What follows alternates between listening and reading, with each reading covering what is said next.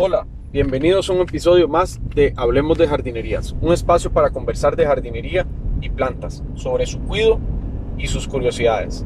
El día de hoy vamos a hablar sobre los factores que intervienen en el crecimiento de las plantas, enfocándonos en los factores climáticos.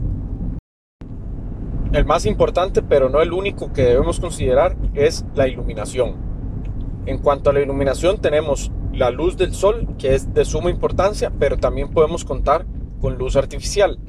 ¿Qué debemos considerar en cuanto a la luz? Debemos considerar cuántas horas o cuánto tiempo va a recibir luz, cuánta intensidad o con qué fuerza va a recibir esa luz y en qué dirección va a recibir la luz. Si nosotros nos posicionamos en Costa Rica, donde estamos ubicados, cierta época del año la iluminación solar va a estar incidente desde el sur, definitivamente de este a oeste. Entonces tenemos en el lado este o sureste, en una época del año, mayor incidencia de luz solar.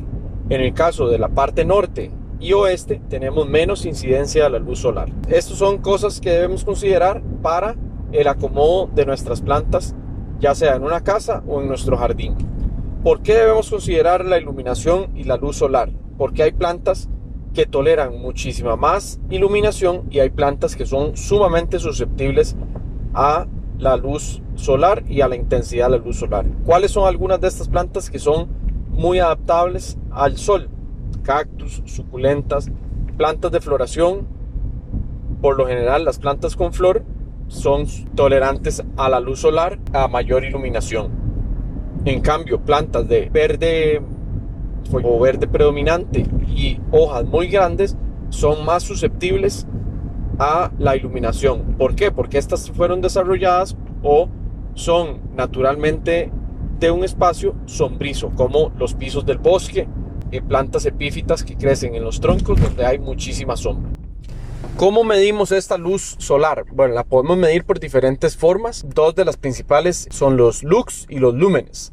Estos existen medidores para, para tener estos valores de, de medición y también actualmente hay mucha literatura que nos dice sobre plantas de interior que nos dice cuánta tolerancia o cuánto requieren las plantas de interior en estas medidas de lux o lúmenes. Entonces nos facilita a nosotros, teniendo el medidor de, de intensidad lumínica y el valor requerido, saber a dónde podemos colocar las plantas de interior.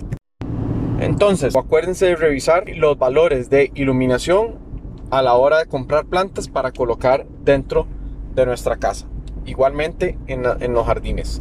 Otro valor de suma importancia para las plantas es el agua. ¿Por qué? Porque este es el que le da la, estructura y la turgencia a las células para mantener erecta y erguida la, planta y llevar a cabo todos sus procesos fisiológicos eh, celulares es a través del agua. Tenemos diferentes eh, formas de obtener el agua en nuestros jardines o en las plantas de interior la natural por excelencia es la lluvia. ¿Qué pasa en países como los nuestros? Tenemos una época de mucha lluvia y una época de muy poca lluvia. Entonces se encuentran variaciones en el balance hídrico que debemos subsanar de otra forma. O tomar medidas de eh, labores culturales para retener esa humedad que queremos en nuestras plantas. ¿Cómo mido o cómo sé yo cuánta planta necesita? Por lo general en la literatura vamos a encontrar el cuánta agua necesita en lámina. Esto significa que nos van a decir 1 milímetro, 5 milímetros, 10 milímetros. Eso es una medida que si hacemos la conversión nos va a dar metros, perdón, nos va a dar litros por metro cuadrado. ¿Cómo convertimos eso a maceta? Pues bueno, hacemos nuestras mediciones.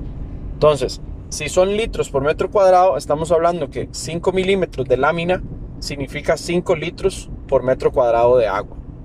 Esto es cuando vimos en el meteorológico que nos dice llovieron 170 milímetros, 180 o 15 o 20 milímetros. Eso significan tantos litros por metro cuadrado de lámina.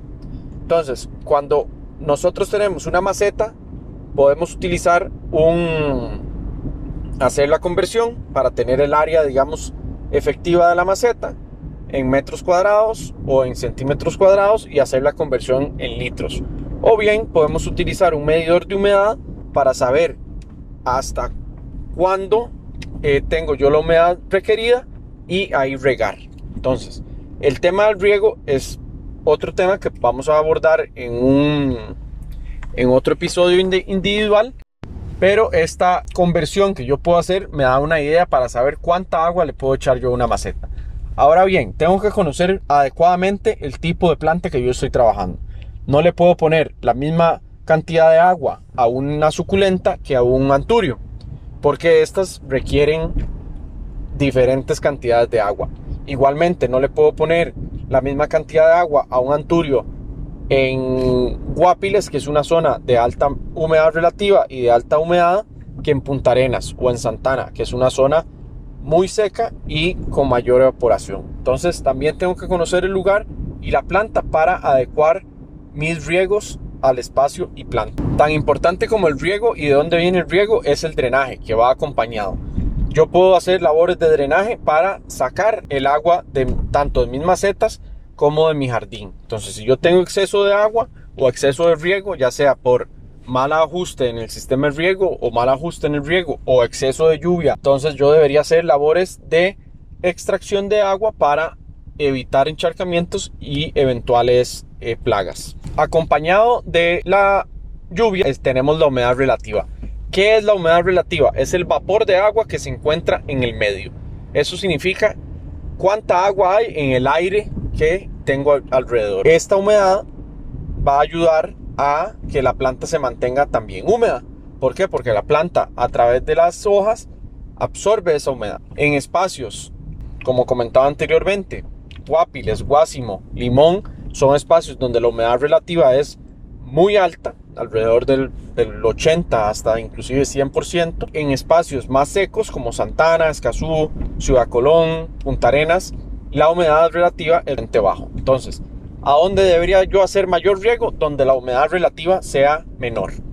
Igualmente hay plantas que no toleran eh, humedad relativa alta, pero sí toleran humedad del suelo alta. Por ejemplo, las suculentas requieren humedad en el suelo, pero no humedad en las hojas. Otro factor de suma importancia que debemos considerar es el viento. El viento nos afecta a las plantas de dos formas. Uno, por un daño estructural o un daño mecánico por intensidad de las corrientes del viento, nos puede quebrar las ramas, nos puede torcer los tallos, nos puede botar las plantas y que éstas sufran un daño mecánico. Igualmente, por la intensidad del viento y por la densidad de las plantas, nos puede afectar en extracción de la humedad. Entonces, al extraer la humedad, nos va a hacer que las plantas se sequen y se maltraten un poco más. Esto en el caso que tengamos poca humedad. En el caso que tengamos mayor humedad, nos ayuda porque el mismo viento saca la humedad que se acumula en las plantas.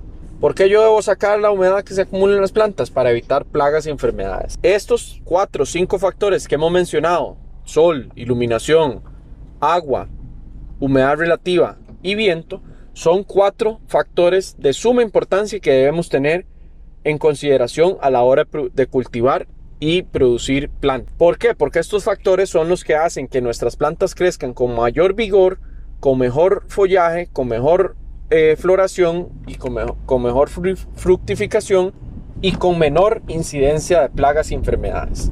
Entonces, investiguen un poco más sobre estos cuatro factores que les comento y sigamos aprendiendo sobre el mundo maravilloso de las plantas y la jardinería.